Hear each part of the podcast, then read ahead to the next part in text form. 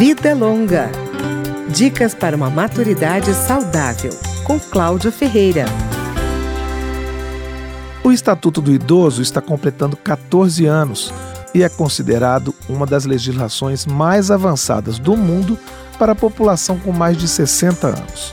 Um dos seus primeiros artigos diz que é obrigação da família, da comunidade, da sociedade e do poder público assegurar direitos à saúde, alimentação, educação, trabalho e cidadania, entre outros. O Estatuto também fala de política de atendimento aos idosos e das medidas de proteção a esse grupo populacional.